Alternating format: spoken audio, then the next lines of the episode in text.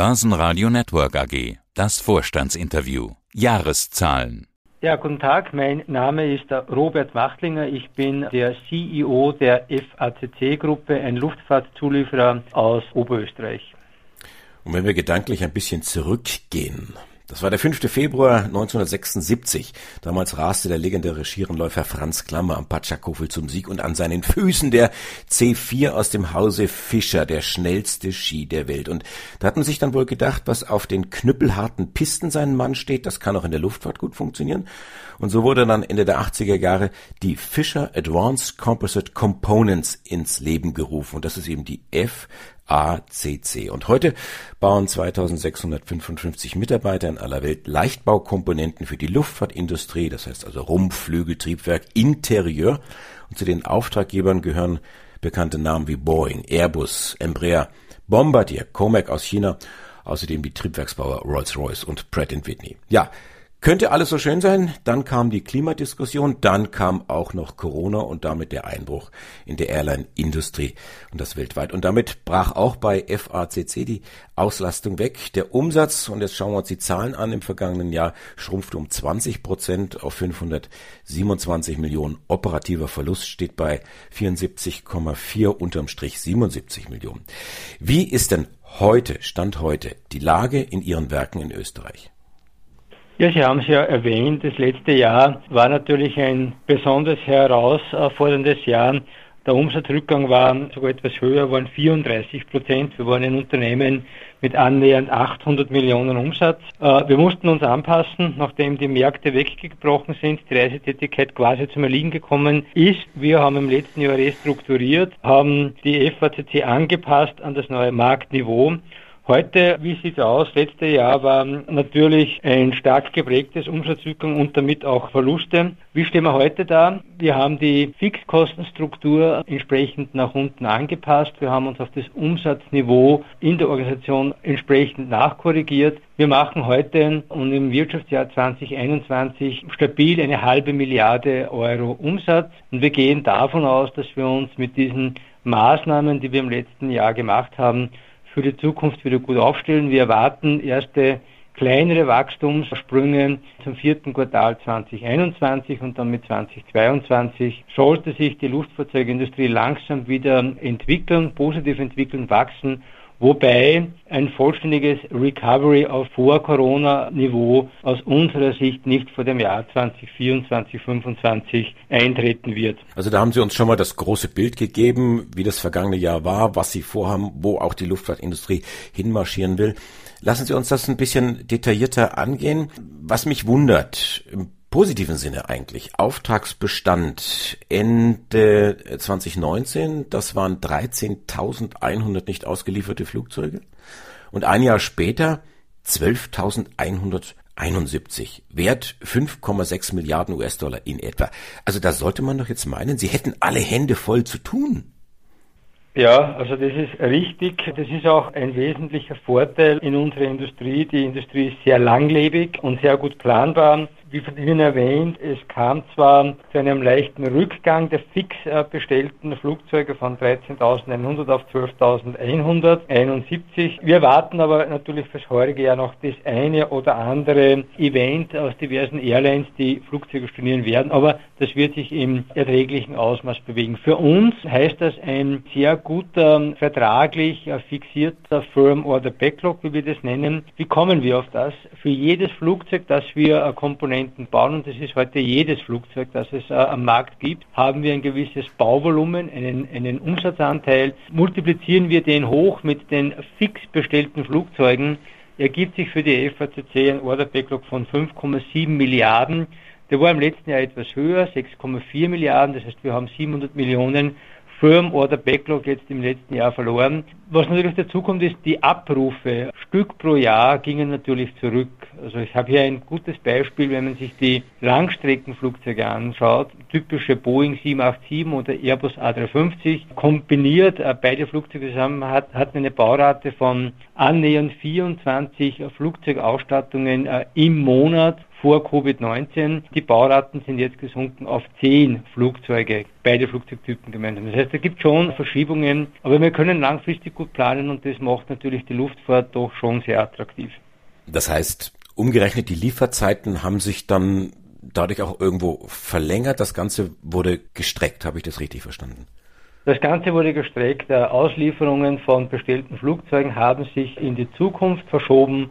Hat man, wie gesagt, noch vor etwas mehr als einem Jahr 24 dieser Flugzeuge für den Markt benötigt, braucht man heute nur 10. Und die Flugzeuge, die noch bestellt sind, die kommen später dann zur Auslieferung. Es wird sich aber wieder etwas heben über die Zeit natürlich. Also die nächsten zwei Jahre sehen wir das nicht mit Ausnahme einiger Flugzeugtypen, die bereits im vierten Quartal 2021 etwas wieder mehr an Rate benötigen. Aber Sie haben recht, die Auslieferungen haben sich in die Zukunft verschoben. Jetzt hatte ich noch nicht ganz verstanden. Sie hatten Stornierungen erwähnt als Stichwort. Gab es jetzt da im kleinen, mittleren, großen Stil Stornierungen oder ist das im Prinzip die Streckung, die Sie mir gerade beschrieben haben? Damit ist das Thema grundsätzlich erstmal erledigt.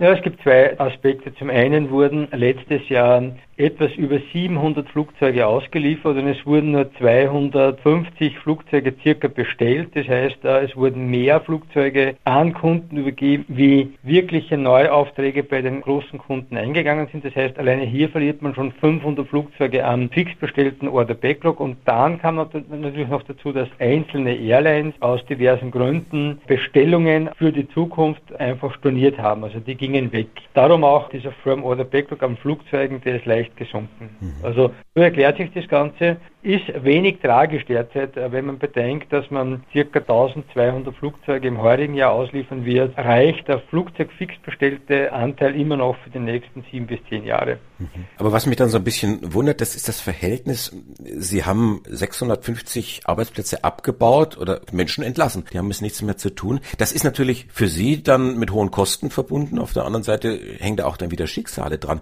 Warum sind Sie diesen Weg gegangen? Hat das Mittel der Kurzarbeit nicht ausgereicht?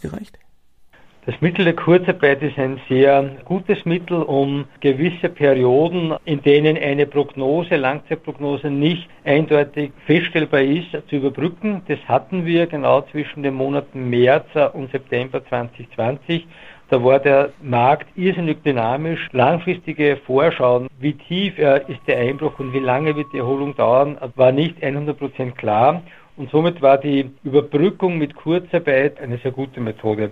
Langfristig, und jetzt wissen wir es natürlich viel genauer, wird sich der Markt viel langsamer erholen wie im Vergleich zu den Krisen 2001 nach 9-11 oder nach der Finanzkrise 2008. Das heißt, man kann über eine gewisse Zeit, und das war ja das Schmerzhafte bei uns, Mitarbeiter in der Luftfahrzeugindustrie sind ja sehr gut ausgebildet. Also die haben eine extrem hohe und gezielte Ausbildung gemacht. Da wurde viel mit der Belegschaft gearbeitet, um dieses Niveau zu erreichen. Wenn man diese Belegschaft über lange Zeit nicht beschäftigen kann, dann muss man das Unternehmen nach unten anpassen, weil nach Ende der Kurzarbeit ganz einfach die Personalkosten sonst explodieren würden. Das war der schmerzhafte Einschnitt, wie Sie gesagt haben, auch damit verbunden, sich von 650 hochqualifizierten Mitarbeitern zu trennen. Kurzarbeit gut für eine Überbrückung, langfristig über zwei, drei, vier Jahre ist es nicht durchhaltbar, weil auch Kurzarbeit mit Lohnkosten, Einbußen auch in Verbindung zu bringen ist.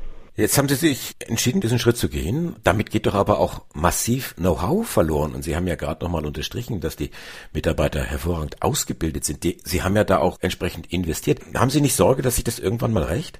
Das mit dem Know-how-Verlust hat natürlich zwei Seiten. Die eine Sache ist die, wir haben im Forschungs-, Produktentwicklungs-, Projektmanagementbereich Mitarbeiter nicht abgebaut. Das Grund-Know-how, das wir im Unternehmen behalten wollen, aber auch natürlich Fertigungs-Know-how äh, in der Belegschaft ist ein ganz wichtiges. Wie haben wir das Gesamte angelegt? Also wir haben mit jedem einzelnen Mitarbeiter in dieser kritischen Phase gesprochen, persönlich gesprochen und das positive Feedback, das wir bekommen haben, ist trotz dieser Tragödie und trotz dieser dieser, dieser Entscheidung, dass man sich denen muss, Feedback bekommen, dass Kollegen und Kolleginnen gerne zu uns zurückkommen, wenn es denn wieder Mitarbeiterbedarf gibt. Also das war ein positives Feedback, das wir bekommen haben, dass Leute mit schweren Herzen gehen, aber auch wieder bereit sind, zur FVCC zurückzukommen, wenn es denn wieder Bedarf gibt. Heißt natürlich nicht, dass alle wiederkommen, also jeder richtet sich neu aus. Auch das war positiv, dass unsere Belegschaft innerhalb kurzer Zeit am Arbeitsmarkt wieder Fuß fassen konnte, spricht für die hohe Qualität der FVCC-Belegschaft. Schauen wir uns noch mal ein paar Zahlen an. Im Juni vergangenen Jahres haben Sie eine Art Staatshilfe aufgenommen, also der österreichischen Kontrollbank. 60 Millionen Euro. Sie haben somit die Liquidität erhöht auf 150 Millionen. Das ist natürlich schön auf der einen Seite. Sagen Sie mir doch bitte, zu welchem Preis, zu welchen Konditionen? Das sind ganz übliche KR-Konditionen. Habe ich jetzt nicht alle einzeln im Kopf, aber das ist so, wie es von den KR-Richtlinien vorgegeben worden ist, gibt es keine Ausnahme für uns. Ist aber ein sehr gutes Paket, das hier angeboten worden ist und hat uns natürlich geholfen, Liquidität aufzubauen, speziell in einer Phase, wo nicht eindeutig bekannt war, wie lange denn und wie schlimm denn die Auswirkungen sein werden. Wie geht's denn jetzt weiter? Sie hatten zwar zu Beginn unseres Gesprächs schon mal ganz kurz einen Ausblick gegeben. Hm, Ostern auf Mallorca, das war ja, was das Thema Airlines angeht und Flüge angeht, nur ein kurzes Aufflackern, ist auch schon wieder ausgepustet. Wie sieht denn Ihr Szenario aus für das Thema Fliegen? Und zwar sowohl touristisch auf der einen Seite und auch das Businessfliegen auf der anderen Seite. Ich glaube, es gibt hier sehr gute Indikatoren, nicht unbedingt jetzt in Europa, aber wenn man sich Asien anschaut, allen voran China. China ist im nationalen Reise, Flugreiseaufkommen wieder dort, teilweise sogar leicht über dem Niveau vor Covid-19. Das heißt, der Luftfahrtbereich hat sich dort im lokalen Bereich wieder vollständig erholt. Positive Signale sehen wir auch in den Vereinigten Staaten, speziell die letzten sechs bis acht Wochen, stark in Verbindung mit dem dort umgesetzten Impfprogramm. Das heißt für uns als Zeichen, wenn Reisen ermöglicht wird und sicheres Reisen vor allem ermöglicht wird, dann wird das Flugzeug für Reisezwecke sehr gut benutzt. Wo wird sich das Gesamte hinentwickeln? Regionales Reisen ist bereits regional wieder auf hohem Niveau. Das internationale Reisen, sprich Verbinden von Kontinenten, hängt aber nach wie vor stark hinten nach. Also die Kontinente Europa, China, äh, China, USA verbinden sich derzeit nicht. Immer noch aufgrund unterschiedlicher Entwicklung des Corona-Krisenmanagements. Hier braucht es, glaube ich, einen Schulterschluss, um ganz einfach auch das internationale Reisen wieder zu ermöglichen. Kommt das in Schwung, wird auch die Luftfahrzeugindustrie wieder besser in Schwung kommen. Reisen an und für sich, ich habe es erwähnt, touristisch versus Business-Jet-Reisen das touristische Reisen wird sich schneller erholen. Profiteure davon werden sein Low-Cost-Carriers. Business-Reisen wird sich langsamer äh, entwickeln, auch wahrscheinlich äh, etwas anders wie vor Krise. Diverse Kurzmeetings werden sicherlich virtuell stattfinden. Wesentliche Gespräche, Geschäftsanbahnungen wird nach wie vor im Präsenzmeeting stattfinden. Heißt für uns, Premium Airlines, die mehr Geld verdienen mit Business-Jet-Reisen, werden länger brauchen, sich zu erholen wie diverse Low-Cost-Carriers. Mut zur Veränderung, den Satz kennen Sie. Den haben Sie geschrieben als Überschrift über Ihr Grußwort im Jahresbericht. Trotzdem, und das ist dann der letzte Satz in Ihrem Grußwort, bleiben Sie committed to the sky, worauf ich hinaus will. Leichtbau ist ja nicht zwingend Luftfahrtindustrie. Das hatte ich ja eingangs gesagt. Ursprünglich war es ja der Fischerski. Ähm, welche Branchen werden Sie möglicherweise adressieren, um Ihre neue Strategie dann ausrollen zu können? Ich als Laie würde jetzt sagen, Elektromobilität drängt sich da förmlich auf, und zwar zu Land, zu Wasser und eben auch in der Luft. Ja, das Positive ist, dass Leichtbau und Leichtbautechnologie eine Querschnittstechnologie ist, die in vielen Branchen auch zum Einsatz kommt. Natürlich haben wir uns Branchen, speziell auch durch Covid-19, außerhalb unseres Kernsegmentes im Detail angeschaut. Viele Mobilitätsbereiche, Sie haben, Sie haben alle erwähnt, zu Land, am Wasser, in der Luft, auch Industrieanwendungen. Wir haben aber für uns entschieden, wenn man sich die einzelnen Bedingungen und Anforderungen anschaut, wie wird Leichtbau außerhalb des FACC-Kernsegments gesehen. Und Leichtbau, wie gesagt, ist eine Querschnittstechnologie. Nur Leichtbau zum Beispiel im Automobilbereich hat auch eine andere Wertigkeit wie in der Luftfahrt. Das soll bedeuten, wenn die Luftfahrtindustrie heute bereit ist, für ein Kilogramm Leichtbau 100 Prozent zu bezahlen, dann ist die Automobilbranche nur bereit, zwischen 10 und 20 Prozent des Wertes für Leichtbau auszugeben. Hat mit Ratenfähigkeit, aber hat auch mit anderen Faktoren zu tun. Ähnlich sieht es aus eher im Transportwesen bzw. im Schienenverkehr. Leichtbau ist dort gefragt, aber hat eine andere Dimension. Hat für uns eigentlich dann dazu geführt, dass wir gesagt haben, wir bleiben in der Luft, wir bleiben der Luftfahrt treu. Wir haben hier eine hochtechnologische Entwicklung anzubieten, äh, auch im Bereich Sustainability Goals, Nachhaltigkeitsziele, Klimaziele. Äh, hier wird Leichtbau erheblich unterstützen können und wir haben uns entschieden, unsere Geschäftsbereiche auszuweiten. Zum einen den Urban Air Mobility Bereich, in dem forschen wir seit drei Jahren und unsere Strategie macht sich bezahlt. Der Urban Air Mobility Markt bekommt Dynamik, es kommt mehr Volumen ins Spiel, äh, Umsätze steigen und es kristallisieren sich erste Player heraus, die den Markt auch bespielen werden. Hier für uns ein guter Markt, äh, den wir begonnen haben vor drei Jahren zu erschließen, mit ersten Projekten, die ab dem Jahr 2024, 2025 auch signifikante Umsätze erzielen können. Und darüber hinaus der Space-Bereich, ja, den wir für uns neu definiert haben, der tut sich derzeit stark kommerzialisieren. Privatunternehmungen steigen in den Space-Bereich ein. Es geht weg von nationalen Programmen, ob das die NASA, die ESA, die indische, die chinesische, die russische Behörde ist. Es wird sich hier ein Markt auftun. 200 Milliarden Umsatz im Space-Bereich im Jahr 2019, Prognosen äh, Wachstumsmarkt bis zum Jahr 2040 900 bis 1000 Milliarden. Hier ist Leichtbau gefragt, hier ist Leichtbau auch äh, im Stellenwert, wenn ich wieder die 100% Luftfahrtpreislevel ansetze, liegt hier da, das Marktniveau sogar etwas höher mit Technologien, die wir beherrschen. Das heißt, committed to the sky at all levels, dort wollen wir uns ausdehnen und dort haben wir auch die richtige Technologie und die richtigen Lösungen parat. Also wir bleiben der Luftfahrt treu und wenn ich Sie richtig verstehe, darf Luftfahrt auch ein bisschen höher sein und ähm, der Sky ist dann nicht mehr das Limit es kann auch weiter in den Orbit hinausgehen. Wir sprachen mit Robert Machtlinger, dem Vorstandsvorsitzenden der FACC, zu den Jahreszahlen 2020. Herr Machtlinger, Dankeschön fürs Interview. Alles Gute. Herzlichen Dank. Börsenradio Network AG.